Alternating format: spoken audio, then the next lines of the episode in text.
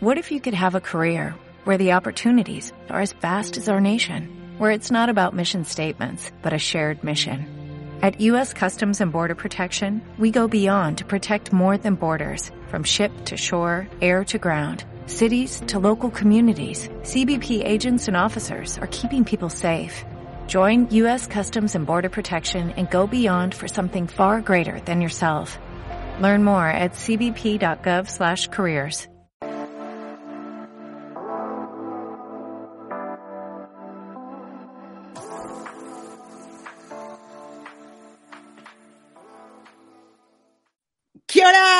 Buenos días. Hola, Monse. Bienvenida una semana Otro más. día más. Es que yo encuentro que el tiempo pasa demasiado rápido. Nos acabamos de ver, Monse. Es en serio, ni siquiera nos damos tiempo de como de, de, de- de extrañarnos. O sea, las cosas pasan tan rápido. No sé si es una percepción personal, por favor, gente. Si me están escuchando y ustedes sienten Es que. una cosa de la edad, porque yo creo cuando era Ajá. pasaba mucho más lento. ¿Sabes por qué creo? Porque cuando uno es grande, o sea, grande, ya somos grandísimos, este, cuando estamos más grandes, lo que sucede mucho es que tenemos tantas cosas que hacer que nuestras tareas nos van rellenando los días y se van pasando tan rápido. Y cuando eres más chavillo, como que va el ¿Tienes tiempo es como que, ajá, porque la noción del tiempo es como de vas a la escuela, regresas, comes, y hay muchísimo tiempo de ocio en, entre esas tareas. Entonces yo creo que es por eso. Pero ni modo, bueno, aquí estamos. Estamos una semana más, que eso ya es un milagro. Estamos aquí presentes las dos, gracias a Dios. Todas sanitas, Sanas y salvas. sanas y salvas. Seguimos existiendo, señores. Sorry para los que no les gustan, no es cierto. Oye, vamos a saludar aquí a Tech Travel Try, que dice, hola, súper este tema, gracias. Gracias a ti, Tech Travel Try, me encanta tu nombre. Joana Cortés, hola chicas, saludos desde Hola, Colombia. Wow. Cosas, cosas importantes están pasando en Colombia por primera vez, eh, creo que en la historia. Eh, tienen un presidente nuevo, hoy ya se, se sabe, que es del ala izquierda, como le pasó también un poco a, a Chile. Entonces vamos no a ver qué pasa. ¿Qué cuenta aquí? Pues acuérdate que pues, si el porcentaje de gente que votó, pues obviamente Bueno, es el mayor, es querido, Oh. pero obviamente siempre va a haber un gran porcentaje de personas que dice que no es querido. Entonces, Ahí es la normalidad ¿me política. puede contar si era el mal menor o si era... Para era muchos bueno? es el mar menor, para, para otros es el mejor de los peores. Ya sabes, el típico, la típica, que eso es horrible. Es horrible que estemos en una posición donde tengamos que votar, como dice la gente, por el menos peor. O sea, de- debería de ser el mejor. Pero bueno, para muchos es el mejor, para otros seguramente no lo es. No me voy a atorar en eso porque yo tengo que respetar a la, a la decisión que tomaron los colombianos. Les deseamos todo lo mejor, como debería de ser con todos nuestros países. Lo importante es hacer una reflexión bien importante. Cuando un partido gana, no importa el ala del que estemos hablando, cuando un ala de la política gana es porque la ala en la que estuvieron falló. Que en este caso, si tú te va bien, si tú te va bien con un, con un estilo de política, nunca vas a votar en contra de ese estilo de política porque te está yendo bien. Pero si te estás viendo forzado a decidir por otro lado político es porque algo estaba pasando. Entonces, hay que hacer esas reflexiones. Al final del día yo siempre les he dicho que la política es el arte del engaño. Entonces, ya yo ya no sé ni qué decir de estos temas, pero eso es una, un tono eh, cultural del día de hoy, que es lo que está pasando hoy en Colombia. Les deseamos todo lo mejor, ánimo a todos por allá. Eh, Caro. Mabe nos está aquí haciendo como un, este, nos puso aquí a un nombre, que yo pensé que estaba hablando alienígena, pero no, es un nombre de alguien. Este, Carlos, ¿cómo estás? Buenos Ay, días. gusto que siempre se repita, Carlito. Siempre a mis Latin Angels, saludos desde la Que ciudad de la. ¿Cómo sigo del COVID? Ya, ya pasó, ya, ¿Ya ya llevo tres, me- tres, tres semanas y cachito de que salí del COVID. No sé, hierba mala nunca muere, queridos. Así. Dice Tony Te- Tejero. Hola, muy interesante. Es algo que voy a mencionar en la clase de economía. Ah, pues sí, vamos a hablar de eso ahorita. Exacto, amigos, para que no se nos vayan a ir, quiero decirles que vamos a hablar ya con nuestra invitada, nos está esperando. Eh, se llama Jessica Choner. Va a estar unos minutos ahorita que terminemos de saludar a la gente para hablarnos del tema, que es un tema, Monse, que tú y yo hemos platicado muchas veces, que es cuándo comprar una propiedad en Nueva Zelanda, qué tan difícil es comprar una propiedad aquí, eh, qué requisitos se requieren para poder comprar una, una propiedad y cuándo es el mejor momento, mitos y realidades, porque yo desde que llegué, nunca ha sido un buen momento. O sea, yo digo, ¿cuándo va a ser el buen momento? Porque, o sea, no puede ser que desde que llegué la gente me dice, no, está terrible, no, está terrible, no está terrible. Como cuando Pasan todos los años dices, pues mira, dicen- si va a ser tan terrible, Nunca un buen- Nunca es momento para tener nunca es momento. Entonces, vamos a hablar de eso. Saludos desde Tauranga, viva México, viva Colombia, Latinoamérica Unida, dice Manuel por acá. Hola chicas, saludos de Santiago, ya compré mi pasaje, así que las pasaré a ver en noviembre, no manches Gaby. Felicidades a Gabriela Lanis Martínez que está por venir a Nueva Zelanda. ¿Cuándo te Igual hay viene? hacer No, le pregunto que cuándo se viene. noviembre, ahí dice noviembre. Entonces, a finales de año. Igual hay que hacer eh, verduría y estar encima del gobierno. Exacto. Gane quien gane, hay que estar eh, así, exigiendo, no importa quién sea, porque pues tienen que dar resultados, ese es el problema. Eh, hola chicas desde Colombia, saludos a Alexandra Torres Vela, mi cuñado Ronaldo y mi hermana Olivia las están escuchando y les envían saludos y un fuerte abrazo porque, ah, porque se dieron del COVID. Gracias, docente universidad, y también aprovechar que hay que darle felicitaciones a todos los papás, porque no sé si en- en Chile se, se, Sí, se festeja, feliz pero día. feliz día del- de los papacitos. Y llamé a mi papá y a mi hermano a decirles Ah, felicidades al papá de Monse, a los feliz. papás Pues que está por acá que siempre nos Papá. escucha. Sí, le mandamos un abrazo muy fuerte, que la pasen rico el día de hoy. Es dominguito allá en Latinoamérica, es lunes acá en Nueva Zelanda. Ayer se, se festejaron mucho a los papás, así que les mandamos un fuerte abrazo. Primera vez que el presidente progresista tiene la oportunidad, es el mejor sin duda, dice Les Ley. estés contento con la, con la elección. Dice Lupita, saludos desde Pachuca, chicas México, siempre temas muy interesantes. Gracias, Lupita. Gabriela Lanís Cortés, 15 de noviembre llegas. Casi llegas a cumpleaños. Yo, Yo yo vuelo el 16. No, ¿es en serio? Sí, ¿Te vas el 16? vuelvo. De hecho, Ah, voy, a perder mi, voy a perder mi cumpleaños. Lo voy a pasar arriba del Bueno, mi avión. querida Gaby, nosotras somos de noviembre, yo soy del 18 y Monser es del 16. O del, Del sí, del 16. 16, ¿no? O sea que vas a llegar a nuestros cumpleaños. Espero que A traigas. toda la época, a la época de celebración. Saludos a Veriosca Mendoza desde el Salón de Belleza, acá escuchando con mi cliente. Ay. Un saludo a nuestra querida Berioshka. Oye, Beri, yo necesito que hagas algo con ir al salón. Una... Ahí. Ve nuestros pelos. Tenemos que hacer algo, hay que visitarte. Humberto Cortés, gracias por saludarnos desde el pasado Morelia presentes. Pues bueno, amigos, ya saludamos a todos. Es momento de darle la bienvenida a nuestra invitada con Ay, muchas sí, preguntas que hacer. El Y si nos estrés el nosotros, primero las visas, el estrés de las visas, después el estrés de los trabajos. Y ahora además hay que sumarle comprar casa. Casa, porque ya no quieres rentar. Ese es el problema, mucha gente dice eso, ¿no? Eh, Todos toman diferentes, diferentes caminos. Eh, en los que no quieren pagar ya rentas y prefieren darlo en un mortgage, pero también lo que dicen los financieros es, ok, si vas a hacer eso, date cuenta que lo vas a tener que hacer por 15, 20 años o 30, y 30. también te vas, y vas- te vas a limitar mucho en la vida. Entonces, como que, como que hay un, un balance que hay que estudiar. Entonces, vamos a darle mejor la bienvenida a Jessica Choner, que ella nos diga, porque yo de este ¿Qué tema hacemos? no sé.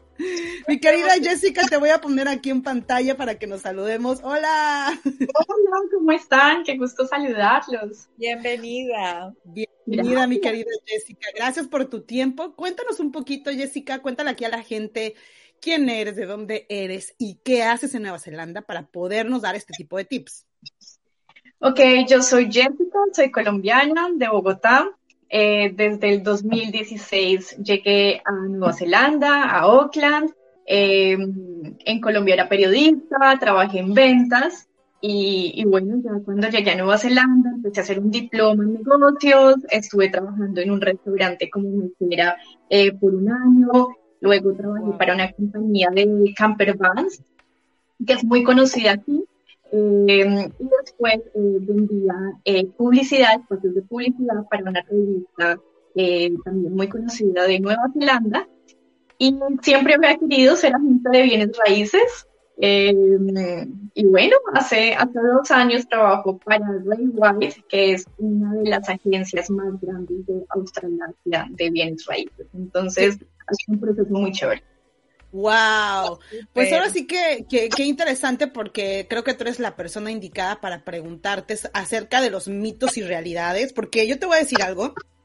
Desde que llegué a Nueva Zelanda, a mí siempre me han dicho que esto es un tema.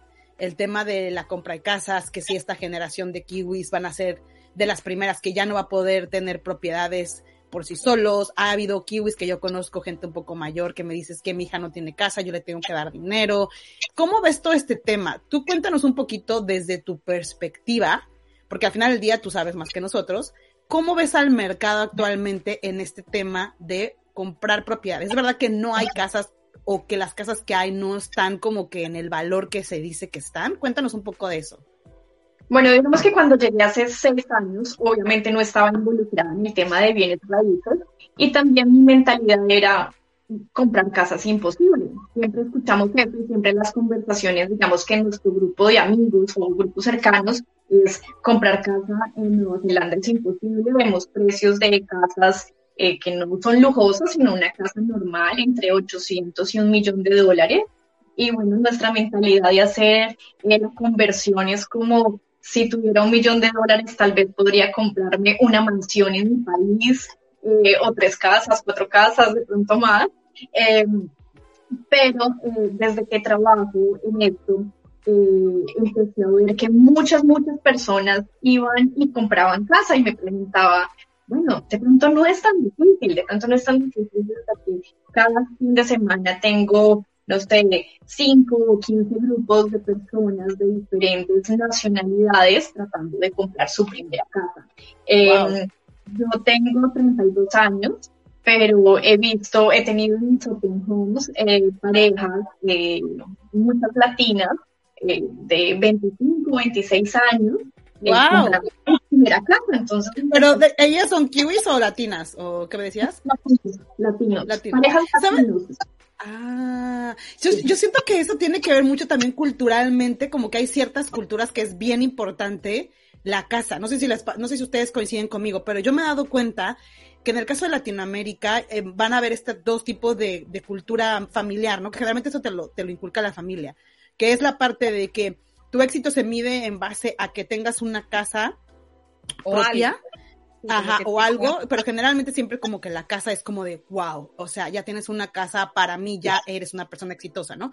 Y para otros eh, también representa como, en el caso mío, por ejemplo, yo estudié administración de empresas, este, estoy como que especializada en finanzas y recursos humanos, y yo me acuerdo que por lo mismo que yo estaba muy orientada a todo ese tema, yo tomé otras decisiones más como de inversión en otras cosas.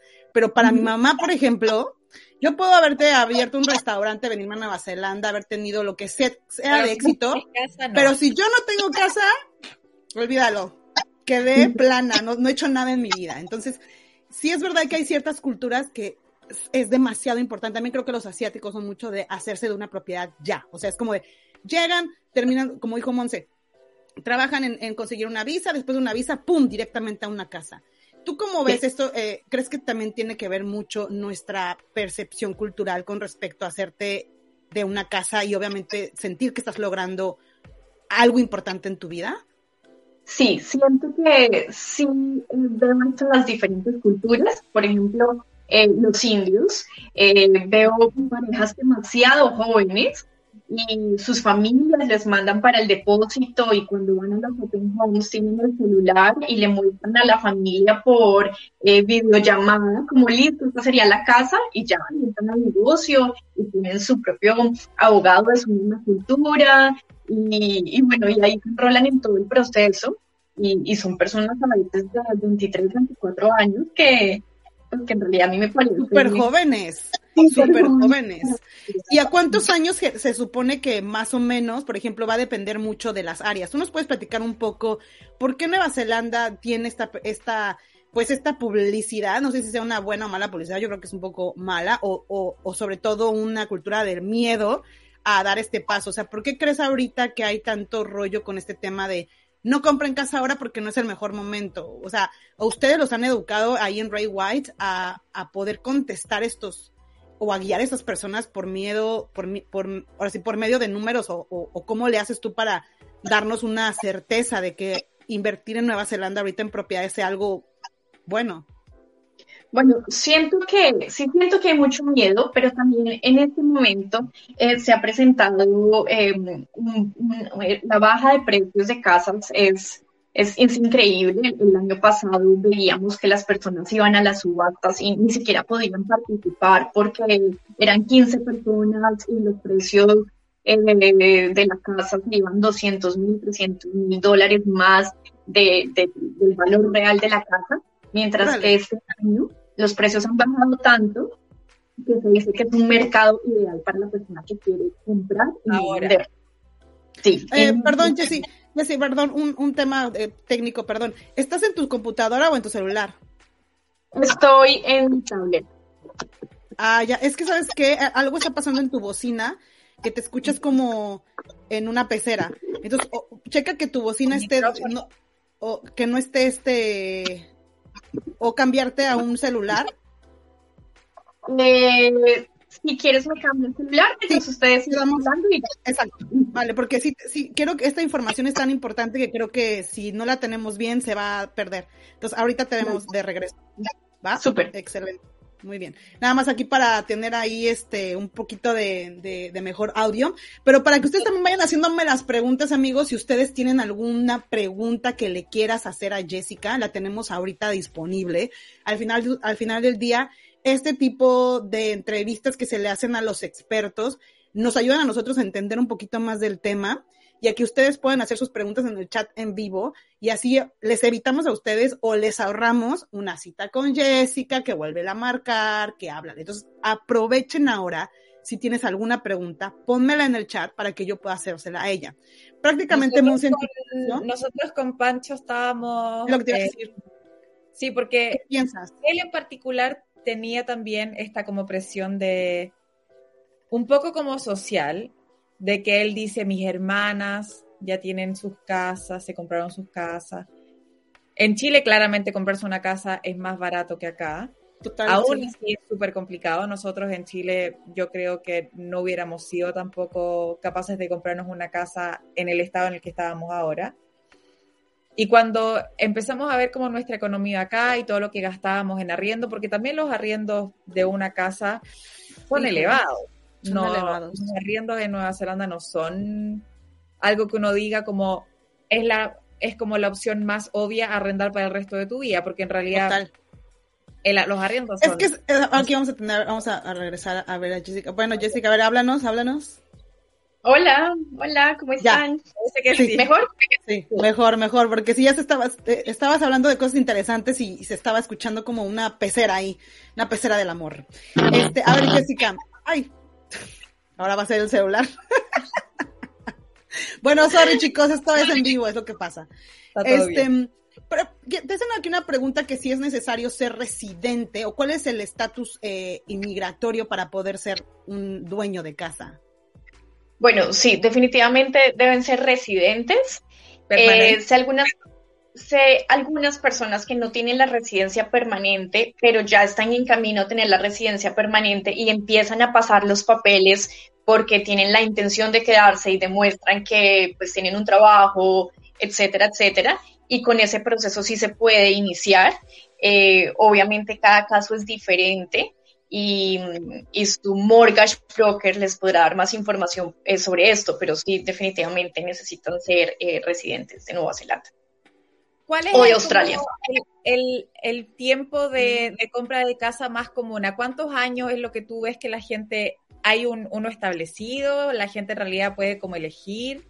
¿Cómo se ve? La gente, la gente puede elegir, entonces lo ideal es que eh, se sientan con la persona que les hace todo el estudio financiero y obviamente con su capacidad de endeudamiento eh, les va a hacer un estudio de cuántos años, en cuántos años podrían eh, pagar su casa.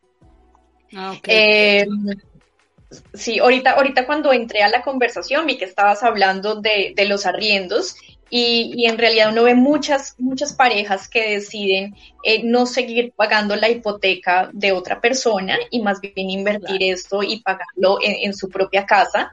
Em, algunos dicen, sí, me voy a demorar, no sé, 20 años pagando esta casa, pero en 10 años, si estoy pagando arriendo y me meto y me endeudo para una casa, pues va a ser lo mismo, van a ser otros 20 años porque seguramente en 10 años las casas normales no serán de un millón, sino serán de dos millones. Nadie puede, nadie puede predecir qué va a pasar en unos años. Total. ¿Cuál es, cuál es el, hay un, un, monto específico que es como el down payment, como el, bueno, en Chile se le llama el pie, ¿no? Que es como el monto casi que... Eh, como el enganche. El enganche. ¿Cómo funciona bueno, el enganche de en Nueva Zelanda? Bueno, es, aquí se llama el depósito y es el porcentaje que tienes que dar cuando compras una propiedad. Eh, generalmente cuando se le hace el estudio a una persona, eh, se mira que tenga por lo menos el 20% de la cuota inicial para empezar, para depositar, para poder empezar a comprar su casa.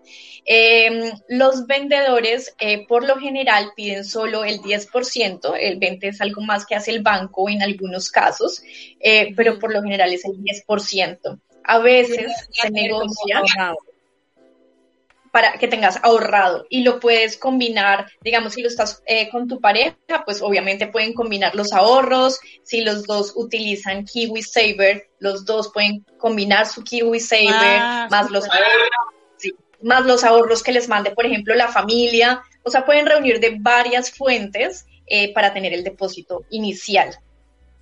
Aquí te están preguntando, dice que si, ¿cuánto tendrían que ganar? O sea, creo que eso es más o menos lo que acabas de explicar con, eh, para que puedas aplicar para el First em, Home. Y también dicen que eh, cuánto tienen que tener en el Kiwi Save para poder usarlo para comprar una casa. Ok. Em, se dice que eso tienen, obviamente, cada caso es diferente pero eh, por lo general se tiene que tener por lo menos el 5% en el Kiwi Saver para eh, utilizar ese, eh, ese depósito. Eh, ¿Cuánto tienes que ganar? También se les va a hacer un estudio de, de, ok, estos son sus ingresos, no quiere decir que porque no tengas un salario de 70 mil dólares no vas a poder acceder a una casa, no es así. se van a mirar, exactamente, vas a poder acceder a una casa más barata. Lo que van a mirar es tus ingresos eh, el año pasado los bancos estaban haciendo un estudio demasiado exhaustivo en el que no podías ni siquiera tener Netflix o ninguna suscripción o PayPal. Ahora, sí, entonces muchas personas tenían Netflix y de una vez el banco estaba eh, negando los préstamos. ¿Qué eh, porque pues porque son, son gasticos, gasticos que se van yendo y, hacen que la persona de pronto no vaya a tener una capacidad de, endeudamiento si algo pasa, si pierde el empleo, si sus circunstancias cambian. Entonces, em, ya no se hace tan profundo, eh, pero ah, los bancos sí miran por lo menos tus tres últimos extractos de bancarios y miran que no tengas gastos como, pues que te la pases todos los fines de semana eh, pidiendo takeaways o, o uh, ya bailó queso.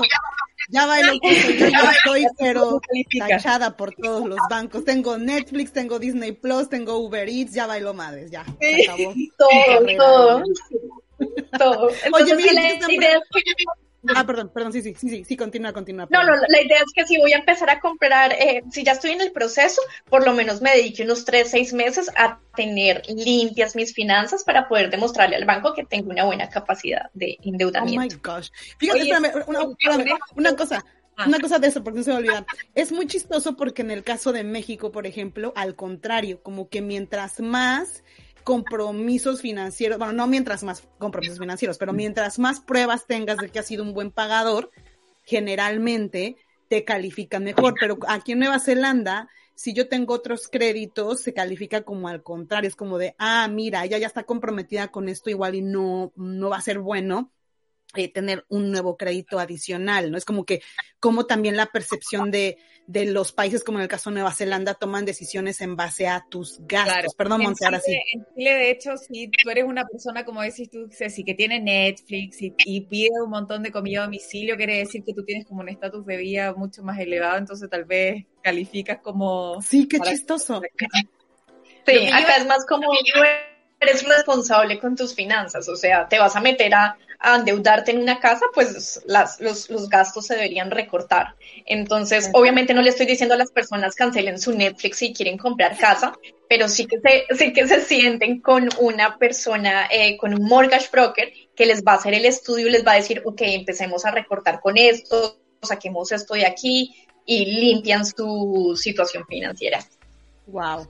Sí. Qué interesante. Con respecto, con respecto a esta pregunta de Jonathan, eh, yo con mi marido habíamos pensado en algún momento eh, en comprar un terreno en conjunto con tal vez otra pareja de amigos y tal vez construirte, viste que hay opciones de casas tal vez más económicas como estos de containers o como casas más, más ecológicas tal vez.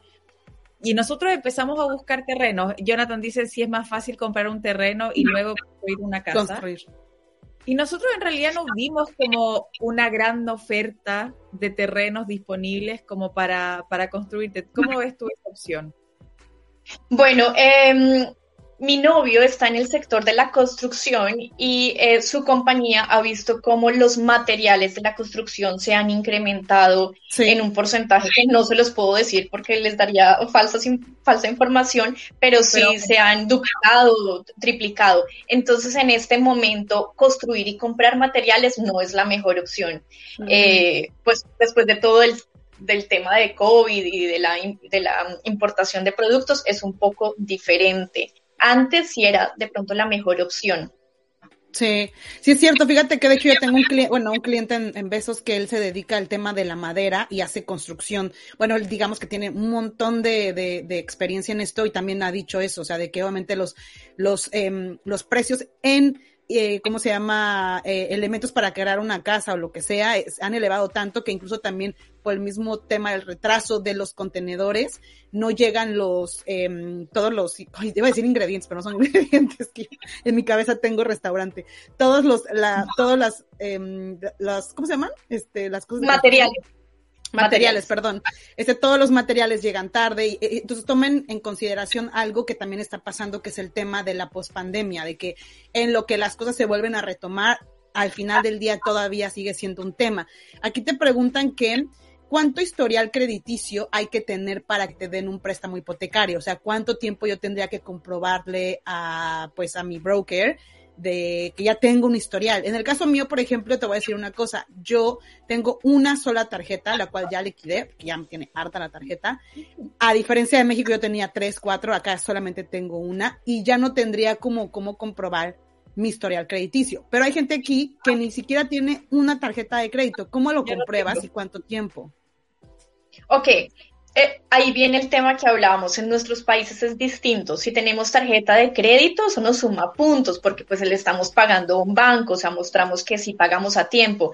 En este caso es mejor no tener tarjetas de crédito, o sea, entre menos gastos y menos cosas así tengas, va a ser mucho más fácil que te, que te presten dinero. No quiere decir que si tengas una tarjeta de crédito, pues no te lo van a, no te lo van a dar, pero entre más limpia sea tu, tu situación financiera, que lo que recibes de verdad lo uses para ahorrar o para pagar tus gastos como el arriendo y, y demás, va a ser mucho más fácil. Entonces ahí sí el tema de Nueva Zelanda y nuestros países es muy distinto. Bien interesante.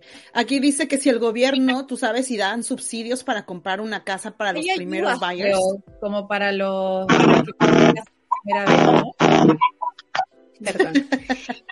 Es una mujer muy ocupada, disculpen, señores. Eh, bueno, entiendo que entiendo que hay personas que pueden acceder, digamos que los ciudadanos eh, de Nueva Zelanda, algunos pueden acceder de pronto como un tipo de, de vivienda, pero es algo totalmente distinto, es más como un subsidio, en eso no les podría hablar, pero digamos, si yo soy latina y tengo mi residencia, pues el gobierno no, no me va, no me va a dar ninguna, ningún subsidio para que compre casa. Eh, creo que es más como para poblaciones vulnerables. Claro, sí, como gente que igual y no tiene los recursos para poder hacerlo y se les presta. Un saludo a la maestra Dani, que mañana es su cumpleaños de parte de Marco Vamos Manuel José. Le mandamos un saludo desde Nueva Zelanda. Feliz cumpleaños. Aquí mandando saludos también, claro que sí. Mercedes dice, ay Dios. Em, dice por acá que si, mm, si existen casas de interés social, como en nuestro país, si existen, cómo se aplica para obtener una de estas, y si existe un subsidio. Bueno, eso lo acabamos de contestar exactamente ahorita, Giselle. Sí existen, pero como decía este mi querida Jessica, generalmente eso se hace para obviamente comunidades que re- lo requieran, gente que necesite obviamente estos subsidios para poder crear eh, pues un hogar, ¿no? Eh, acá dice que si en México entre más historial crediticio, tengas y sea bueno, mejor, se usa como una forma de saber que eres en tus finanzas que eres bueno en tus finanzas personales. Sí, lo que decíamos, Tony. Yo me enteré de eso aquí en Nueva Zelanda cuando empecé a indagar el tema de las casas y el tema de cómo tendría yo que comprobar mi sistema, cómo se llama mi historial crediticio. Y yo tenía en mi cabeza lo mismo de Latinoamérica, es que yo tengo que tener una tarjeta para que empezar a tener un historial crediticio, lo que yo pensaba. Pero cuando hablé con una persona que también se dedica a todo esto, me dijo, no es que eso no tiene nada que ver, es al contrario, es ojalá que no tengas una tarjeta de crédito, ojalá que no tengas otros créditos, porque eso hace que tú tengas mucho más facilidad de poder obtener un crédito en Nueva Zelanda. Y, eso, y yo me quedé así como de, ¿what? Y es verdad, sí es cierto. Oye, yo, yo había escuchado que podía existir alguna diferencia en todo este proceso si es que uno quería comprar una vivienda como para arrendarla, para hacer como una inversión, o si tú querías realmente utilizarla y vivir en esa casa. ¿Eso es verdad? ¿Hay alguna diferencia entre, tener una casa como una inversión y arrendarla? Eh, bueno, primero, antes de eso, muchas personas creen que pueden, digamos, comprar una casa, eh, digamos, utilizar sus KiwiSaver, comprar una casa y arrendarla. Em, y aquí la ley te dice que si tú vas a utilizar tus KiwiSaver para comprar una, eh, una casa, tienes que, pues, eh, tienes que vivir en esa casa por lo menos seis meses y comprobar que vas a vivir ahí y que no la estás arrendando. Entonces, eso sería el primer paso.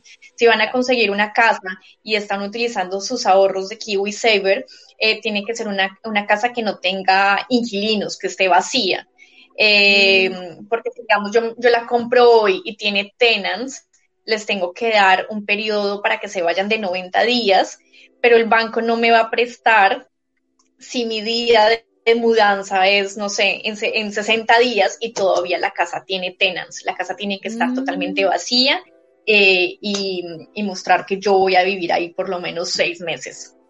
Eso es con, con Kiwi Savers. Después de eso, ya, eh, ya obviamente la puedes arrendar, la puedes usar como inversión. Y lo que me preguntas tú, eh, sí, sí sé que cuando te hacen el estudio, perdón, eh, si miran eh, tus, em, si es para arrendar, vas a tener eh, un tipo de interés distinto a que si es tu primera casa.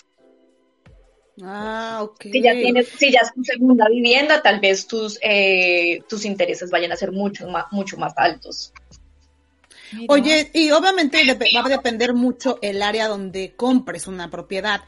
Todo mundo sabemos que mientras más saturada una ciudad, más posibilidades hay de que sea más caro, más difícil, etcétera, etcétera. ¿Tú tienes alguna referencia de algunas áreas en Nueva Zelanda o en Auckland o en donde tú tengas conocimiento donde sea mejor invertir por el precio, por cómo se va a ver un desarrollo y la calidad. Exactamente. ¿Tienes alguna idea o es, un, es como no tan relevante? de los barrios.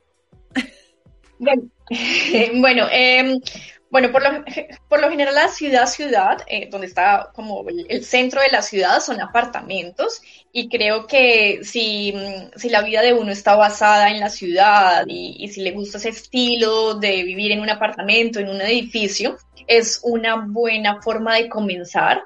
Eh, pueden encontrar apartamentos desde 200 mil, 300 mil dólares, que pues en realidad no es mucho. Eh, son apartamentos obviamente pequeños, con edificios compartiendo con muchos, muchos niveles.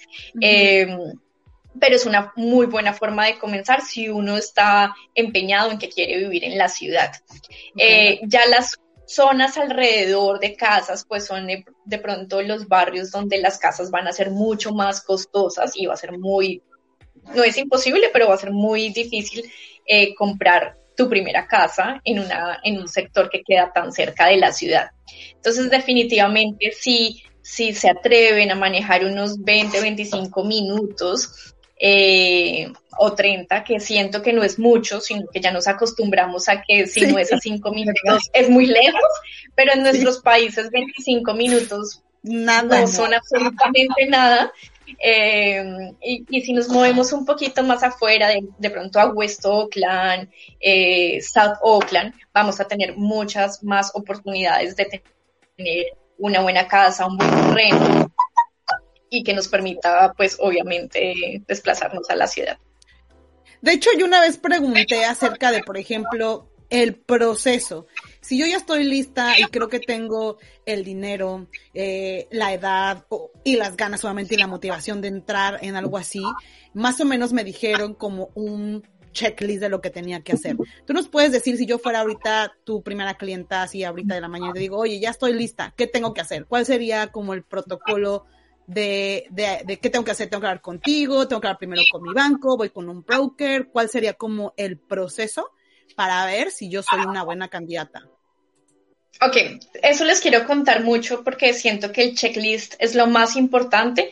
Muchas personas dicen como, bueno, yo creo que ya puedo, ya, ya quiero, ya quiero, debo empezar a buscar y empiezan en el orden equivocado y pierden tiempo, pierden dinero y, y, de verdad es un desorden. Entonces, eh, muchas personas lo primero que hacen es ir a los portales y empezar a mirar casas y empezar a mirar precios y dicen, ah, sí, las casas, hay, hay casas entre 800, 900 donde yo quiero vivir, yo puedo.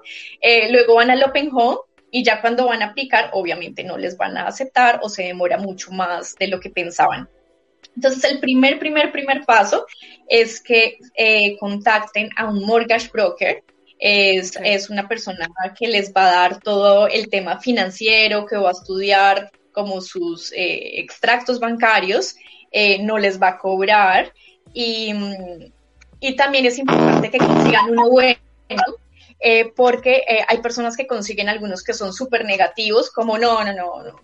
Es, es, imposible que vayan a poder comprar una casa, mientras que hay algunos que les van a decir, no, miremos por este lado, sé de otra persona que les puede prestar, otra entidad que les puede prestar. Entonces, lo primero es eso.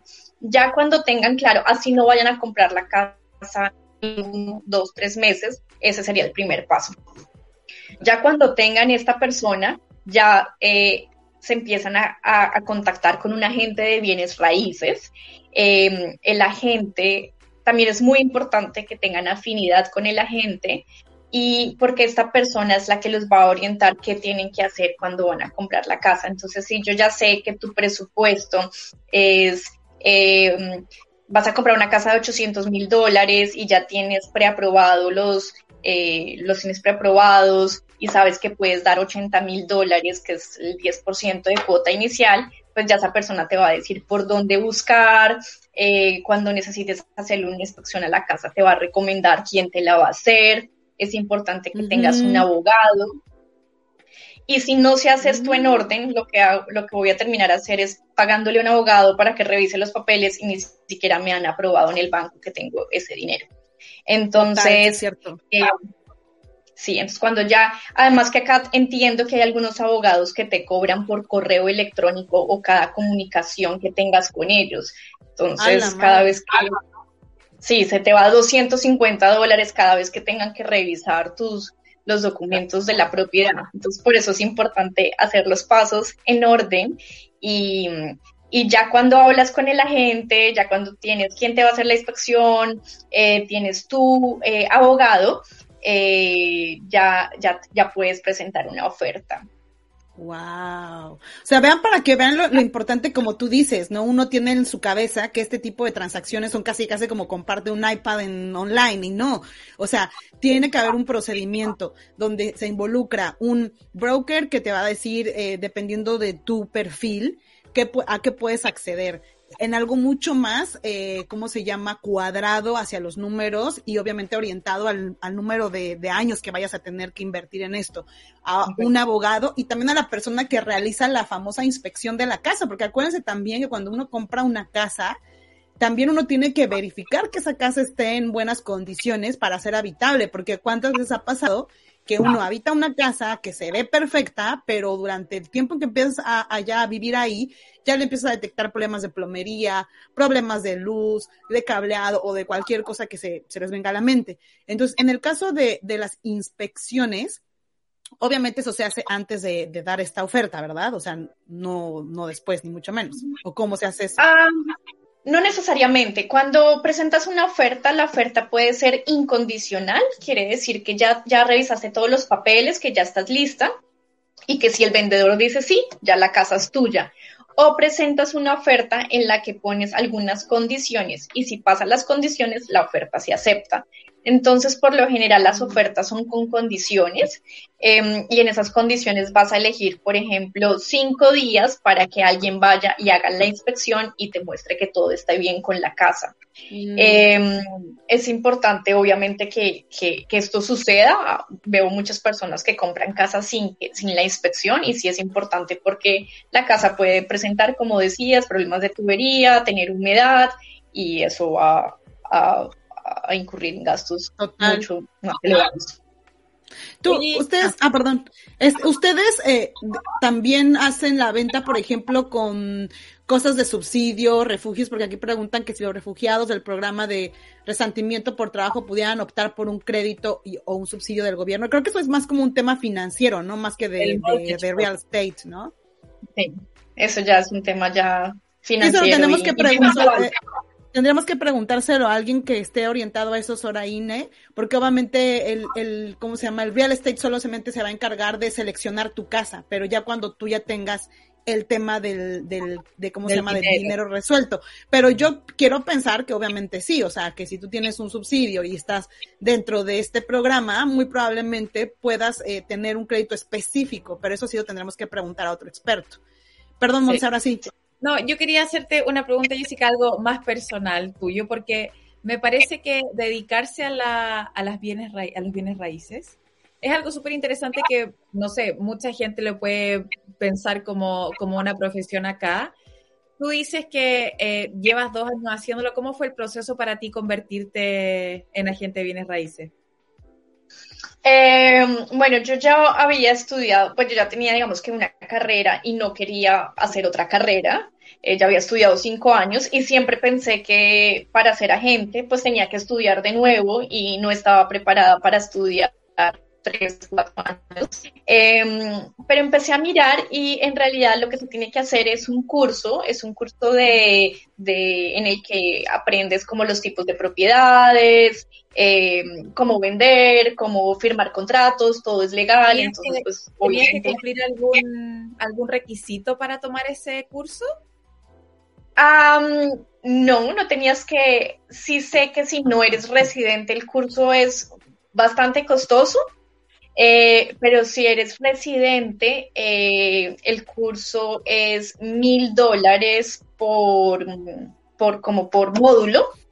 Eh, son tres módulos y al final pagas tu licencia que también cuesta aproximadamente mil dólares y cada año debes renovar tu licencia. Mira. Wow. Yo pensé Oye, que como, como un background en negocio o algo así. No, sí. Bueno, eh, también creo que uno tiene la mentalidad que ser agente de bienes raíces es súper glamuroso, como, no sé, lo que vemos en estos programas de Million Dollar Listing, entonces, pues, los supercarros, eh, a las supercasas. eh, en realidad, pues, es, es muy diferente.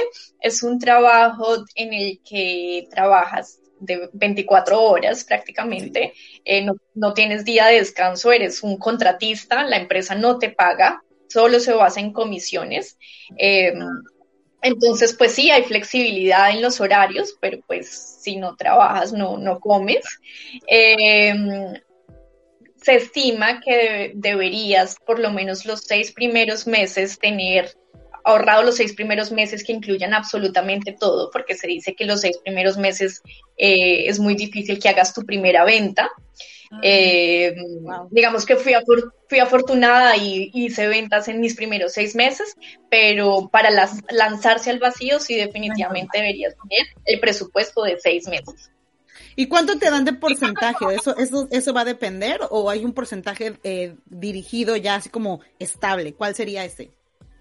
Depende, digamos que todas las, digamos que las empresas eh, son diferentes. Por lo general, eh, la comisión es el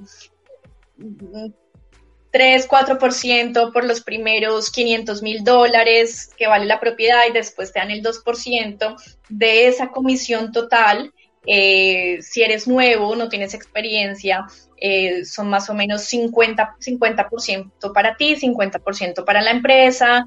Eh, cuando ya llevas unos años y has superado un nivel de ventas, es el 60% para la empresa, el, 40, el 60% para ti, el 40% para la empresa. Y si ya vendes más de un millón de dólares, pues es el 75% para ti, eh, y el resto para, para la empresa. Entonces, depende, de, del volumen de ventas que hagas.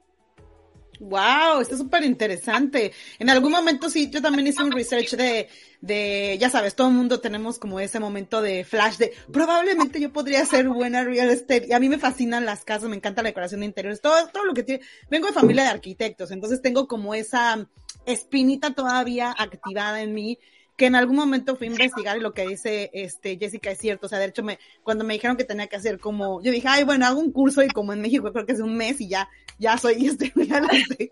Y no, acá es así como nueve meses y luego tres meses de asistente y luego no sé qué fregas y yo, "Ay, no, un año yo no ya no tengo la vida, señores." Y ya no lo hice.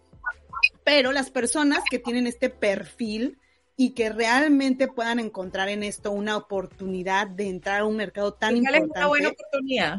Es una buena oportunidad y qué bueno que nos están diciendo eso. Aquí nos dice mm, Julieta que si los bancos tienen diferentes rates de home loans, que tú, que el banco, tú, ¿qué banco consideras que es el mejor para este momento? O sea, ¿tú con qué banco has trabajado mejor que con otros?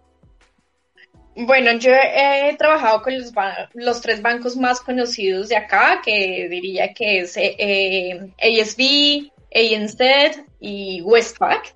Eh, pero los tres son muy diferentes. Hay personas que les va súper bien con uno y mal con el otro, entonces no me atrevería a decir cuál banco es mejor, eh, tampoco me quedaría bien, eh, pero sí sé de personas que pasan todos sus papeles con ASB, por ejemplo, y les dicen, no, no les vamos a dar, y después el mortgage broker va y los presenta al otro banco, y el otro banco les da más opciones, y si se entonces, eh, sí es importante que encuentren un mortgage broker que se note que no está casado con ninguno de los bancos, que va a ser demasiado imparcial, porque ellos por lo general ganan comisión por el banco al que le dan al que le dan esto.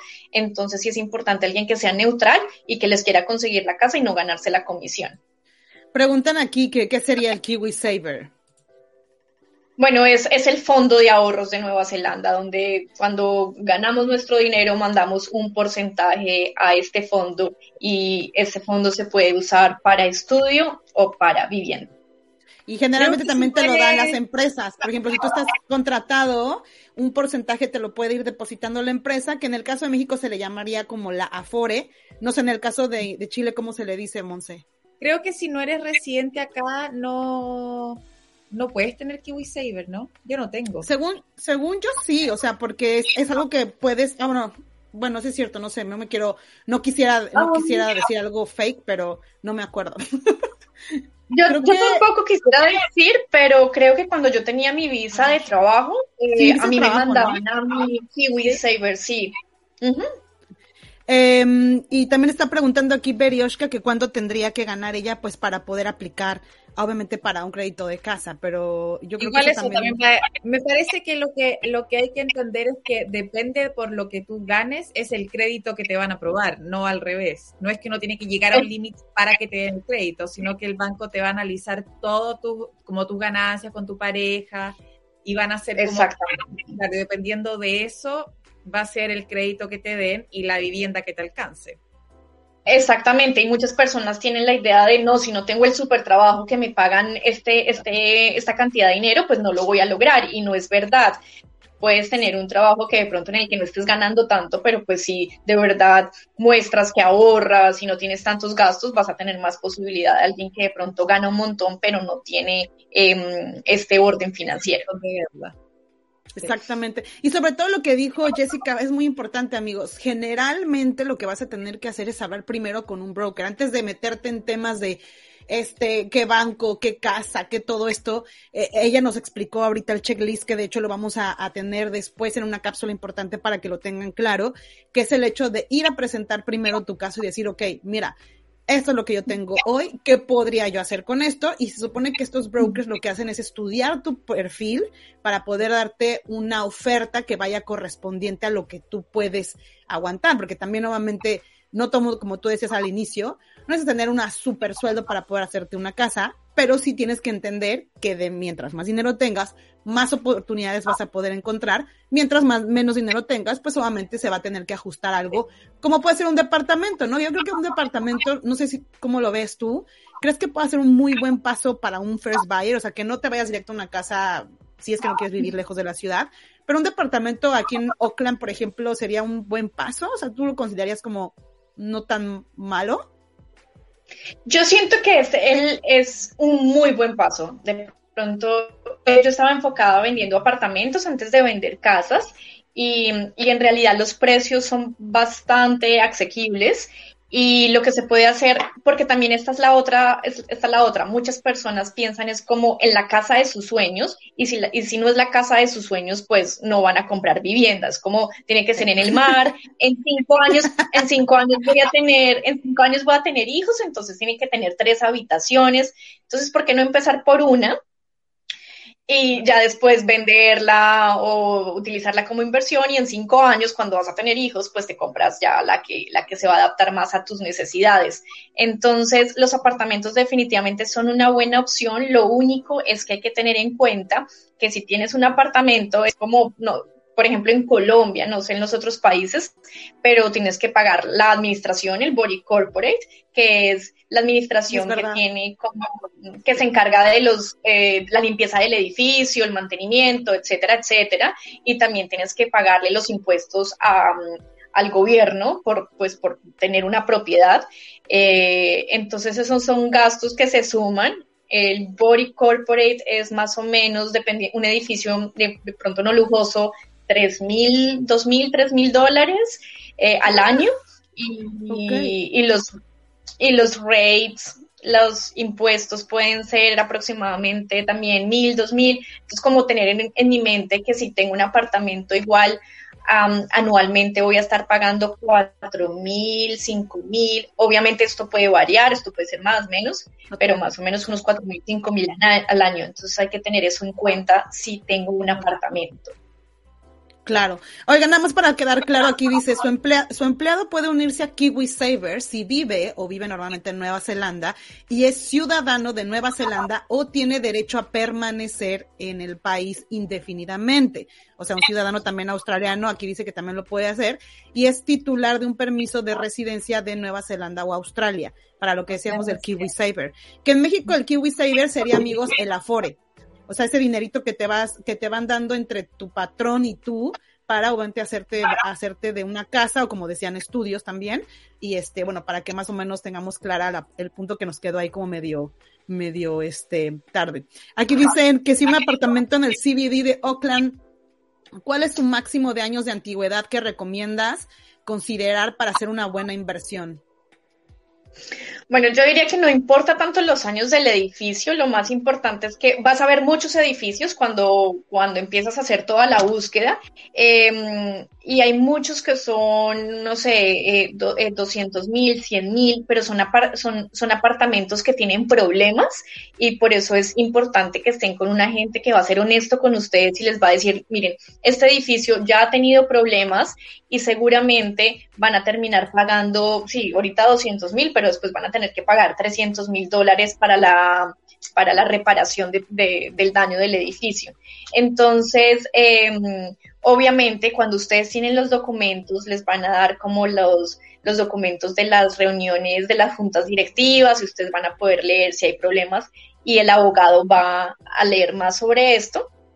Pero eh, si quieren hacer una inversión, eh, yo diría que edificios como, no sé si los conocen, como Volt o CEST, que son edificios donde a los estudiantes les gusta vivir y, son un poco más económicos, esa de pronto podría ser la mejor manera de comenzar.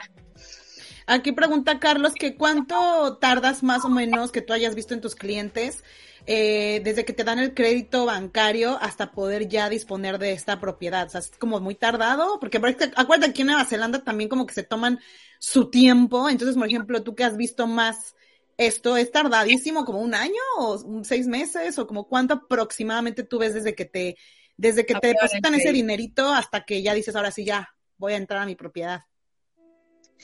Ok, bueno, depende. Digamos que si la propiedad, digamos, yo voy a comprar una casa y la casa es de 1980, eh, ya revisé todos los documentos, todos los documentos están bien, voy a utilizar mi Kiwi Saver. El Kiwi Saver se, se demora por lo menos 15 días hábiles en que te desembolsen ese dinero. Y eso es importante tenerlo en cuenta, porque por lo general cuando uno firma el, el contrato diciendo quiero esta propiedad, generalmente el depósito deben pagarlo el día que se firma y en algunos casos se puede llegar a un acuerdo que es que se pague eh, unos días después. Pero hay que tener en cuenta que eh, el Kiwi Saver se va a demorar por lo menos 15 días hábiles. Em, pero una vez ya tienes el dinero, una vez has pagado el depósito y has acordado con el vendedor la fecha en la que te quieres mudar, en realidad no se demora nada. Puede ser te puedes mudar al mes y ya tienes tu, si tú tienes tu depósito, puedes acordar con el vendedor y, y, mudarte al mes a tu nueva casa. Mm. Soraina dice que muchas gracias por tomarte el tiempo de leer su pregunta y contestarla. Y Joana, que también es de Colombia, nos pregunta si el Kiwi Saver es más como una cesantía o como la pensión. Tú que estás, que eres colombiana, pues igual y entender más. Es, es, es, el fondo de ahorros. Entonces, cuando uno está en una empresa en Colombia, uno tiene, digamos que, un fondo de ahorros en el que uno manda un porcentaje y empieza a ahorrar. Eh, yo diría que es como las eh, cesantías. Eh, me corrigen si estoy mal, que entiendo que las cesantías también se utilizan solo para vivienda y para estudio. Exactamente. Excelente. ¿Qué otra cosa crees que será importante que sepamos, mi querida Jessica, antes de terminar con este interesante tema? Y también decirle a la gente que, eh, obviamente, Jessica, ya tenemos su contacto, la vamos a volver a invitar para que también, si ella tiene algo que nos pueda armar algún plan o que pudiéramos hablar del tema, porque este tema es tan grande, amigos, que obviamente tenemos muchas preguntas, pero ahorita queríamos hablar como de las principales. Y además que como dice Jessica, comprar una casa necesita la participación de un montón de gente, no es solo el, real estate, ¿no? Sí, Exacto. exactamente. Bueno, perdón, es que no las estoy casi escuchando. A ver, ahí sí, mientras, mientras yo te voy leyendo esta, esto que dice Romy Plus, dice, una vez nos querían vender un departamento eh, de 20 años, pero lo encontré súper extraño, era un departamento de lujo a 200 mil dólares en el CBD. Órale, se hace como que ahí había, o alguien estaba desesperado, puede ser también. No, exactamente. esos son esos tipos de apartamentos que, que el vendedor sabe que hay eh, humedad, filtración de humedad, van a tener que mm. cambiar todo, eh, de, de, pronto hasta desalojar, y por eso son estos apartamentos de lujo que ustedes encuentran por 200 mil y, y, después van a tener que pagar, no sé, 600 mil más en la reparación. Entonces es súper importante que tengan a alguien de confianza que de verdad no les quiera vender solo la propiedad, sino, sino sea honesto y les muestra qué problemas pueda tener el edificio y el apartamento. Wow. Jessy, pues ahora sí que cuéntanos tú para finalizar este tema, qué es lo que te gustaría como decirnos como mensaje final. Y obviamente eres bienvenida a regresar para seguir con estos temas, pero en este momento cuéntanos tú más o menos cuál sería como tu mensaje final en tip que nos puedas dar. Bueno, mi mensaje es que definitivamente sí se puede, no es imposible. Veo todos los días personas haciéndolo eh, no tienen que tener el trabajo perfecto ni, nada por el estilo. Eh, mi consejo es así vayan a empezar a buscar en un año, o en dos, hoy, o me refiero en este momento, en el presente, eh, consigan un mortgage broker, no les va a cobrar y sí les va a dar una idea de dónde están sus finanzas. Ya con eso se pueden sentar y empezar a escribir sus objetivos y, así no sea para dentro de unos meses o dentro de un año, va a ser más fácil trabajar en eso. Si lo hacen en un año, pues va a ser como empezar de ceros y, habrán perdido un año de su tiempo. Entonces, ese es, ese es mi, ese es mi super consejo. Y bueno, si me quieren contactar, escribir, eh, todo el tiempo estoy disponible, feliz de contestar las preguntas, feliz de, ayudar a la comunidad latina. Me encanta ver latinos cumpliendo sus sueños porque pues yo estoy cumpliendo el mío y me gusta ver a otros cumplir sus sueños.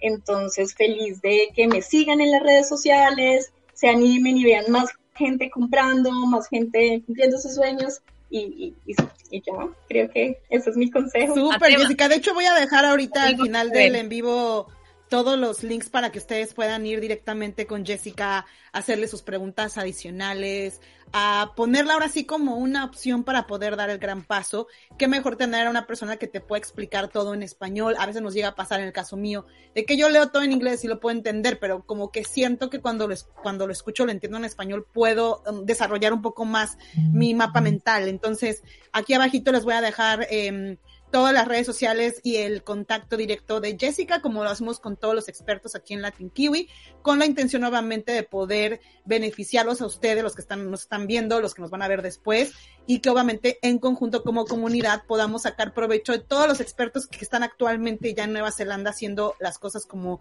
en el caso de Jessica, el tema del real estate, que teníamos muchas ganas de hablar contigo de este tema, Monse y yo desde hace un buen rato estábamos como de, tenemos que traer a alguien de real estate y mira, apareciste tú en el mejor momento, así que quiero agradecerte por tu tiempo, mi querida Jessica. No va a ser la primera vez que nos vas a ver por acá. Tendremos seguramente más adelante muchos otros temas que hablar contigo y te agradezco mucho tu tiempo también. Gracias a ustedes. Un saludo para todos. Que tengas bonito día. Chao. Qué linda. Wow, pues ahora sí que había pasado una hora.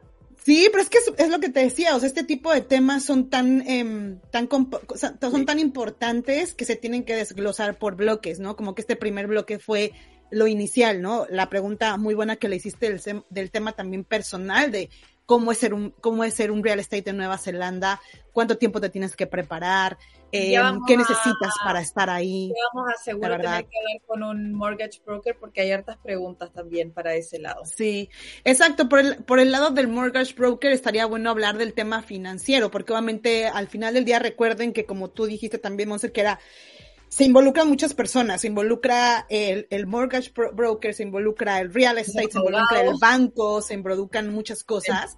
Y es súper gracioso que al día de hoy, o sea, literalmente, yo hoy tengo que cancelar Disney Plus, Netflix, Uber. Oye, además que me parece que uno seguía mucho como, ay, tengo un amigo que no pudo comprarlo, entonces, ¿por qué yo voy a poder? Y en realidad todo es súper diferente.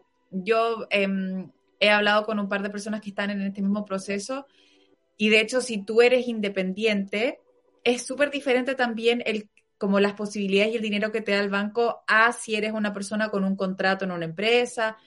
Entonces te van a como analizar todos tus pequeños detallitos de tu vida, entonces creo que ni un caso es igual al otro. Exacto. Eso es algo que también hay que recalcar mucho. Es exactamente como el tema migratorio. El tema migratorio no puede ser igual a todos. Hay un general que tenemos que cumplir todos, pero los caminos migratorios van a tener que ir dependiendo de tu caso. En el caso de compra eh, de una propiedad, no se puede decir que va a ser igual, va a depender de tu caso. Donde lo compres, de departamento, es casa, eres familia, eres soltero. O sea, hay muchas cosas a considerar para poder tomar un, un camino como ese.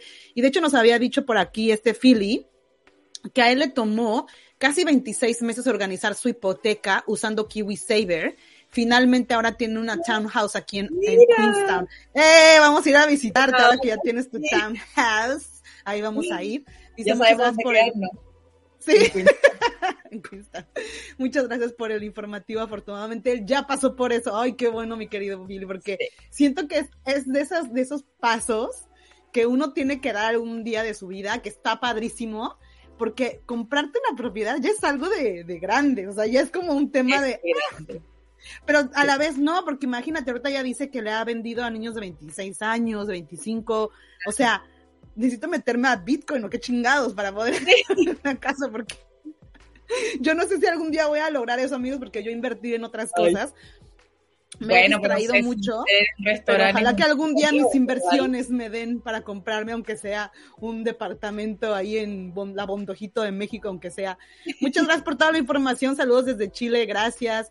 ya para despedirnos, eh, ¿quieres decir algo más, Monse, algo que haya pasado en tu, en tu semana, alguna situación para cerrar nuestro tema? He estado súper pendiente con, con las visas, veo que se están aprobando varias, estoy en los grupos de Facebook, Así que cruzando los dedos.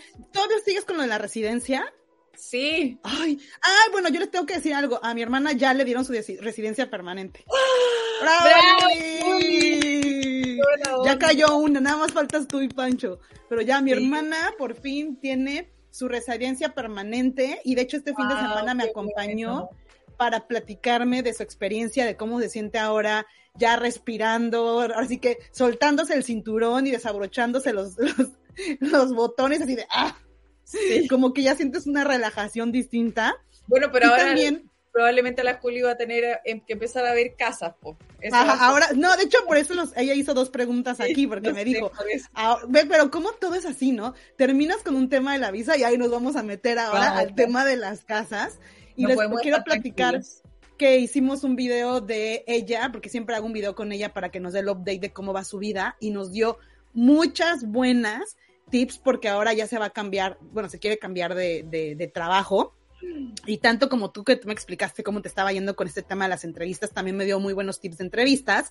Así que voy a tratar de editar ese video en esta semana para volvérselos a subir a ustedes aquí, no, para, para ponérselo aquí en Latin Kiwi. La gente que quiera saber del tema de cambio de trabajos, cómo está la situación ahorita, las entrevistas, el CV actualizado post pandemia. Bueno, ya vamos a despedirnos, vamos a nada más saludar a las últimas personas, a Carlos Suárez, dice comprar una vivienda es echar raíces, quizás todavía no estás lista para eso, ya llegará el momento. Exactamente, creo que a mí me cuesta trabajo echar raíces. Julie dejó de ser la rechazada. No, sigue siendo rechazada porque la han rechazado, pero ahora de los trabajos. Así que la rechazada. Dice, hoy no hay chismecitos. Sí, creo que se ve un chismecito que yo quería decirles, pero se me ha olvidado. Chisme de la farándula. Yo no de la farándula. No, ¿verdad? Ya pasó. Ah, bueno, el último chismecito que supimos de lo de Johnny Depp y Amber Heard que ya se terminó, es que ahora resulta que ella dice que lo sigue amando. O sea, como. Ay, qué loca. What the fuck? locura. Sí, su entrevista fue otro. Amor tóxico amor tóxico en este momento. Pero bueno, queridos amigos, muchas gracias por habernos acompañado el día de hoy. Hoy nos echamos todo el, programa con entrevista de Jessica porque era muchas preguntas que queríamos hacer. Recuerden de seguirnos aquí en las redes sociales. De todos modos, abajito les voy a poner los links de todos nosotros para que vayan a seguirnos. Recuerden de que se pueden eh, suscribir. Aquí dice mi hermana, gracias chicas, ya ves, aquí está la rechazada. Felicitaciones, Felicitaciones, Julie. Invítanos a comer a todos. No que, me tire, que me tire un poquito de, de, la suerte, de las buenas vibras. Ya todos van a ser residentes. Este, nos vemos la próxima semana, queridos amigos. De hecho, vamos a tener, mira, aquí ya tengo anotado. Vamos a tener después a Daniela Arroyo, quien es una también, una chica que habla de todo el tema psicológico de ser eh, inmigrante. Vamos a hablar de las etapas de la inmigración, de nuestros altos y bajos. Y también vamos a tener a Juan Lara, que es del director ahorita de mm, el Latin American New Zealand Business Council, que es colombiano también, que ahora es un nuevo miembro de la Latin American Business Council para todas las personas que están en el tema de emprendimiento, que quieran hacer temas de de, de, cómo hacer cosas con Latinoamérica y Nueva Zelanda. También va a estar con nosotros el 4 de julio. Y el 11 de julio vamos a tener a las chicas de Landing Plan, con las que yo también estoy colaborando, que es la gente de Reset y mm, este Marce, la de que no, la que no se queda quieta. Este, y vamos a hablar de cómo están desarrollando este plan para ayudar a los latinos que están llegando a Nueva Zelanda y crearles un plan. Me voy a buquear ahí a la primera, a la primera junta. ¿Qué piensas de Shakira y Piqué? Aquí dicen. ¿Pasó algo? No sé, ya se separaron. No, pues ya se, van a separar, ¿no? Sí, que se busque uno mejor. Ay, sí, yo también creo. Shakira, Shakira. Ah, no, yo hoy voy a ver el, documental de Jello, que, está, ahorita en Netflix, para ver si es cierto que le echó frijoles a la Shakira. No. ¿Es mentira? Sí, es mentira. Ah, bueno. Eso yo creo que lo hicieron como para que la gente fuera a verlo, para el chisme. Bueno, ahorita lo voy a ver. Bueno, chicos, yo voy a festejar a mi papucho porque no lo hemos festejado. Ay, sí, hoy le vamos a hacer algo. Sí, lo vamos a festejar al ratito. Pero gracias, chicos. Un beso a todos los papás en Latinoamérica. Nos vemos la próxima semana.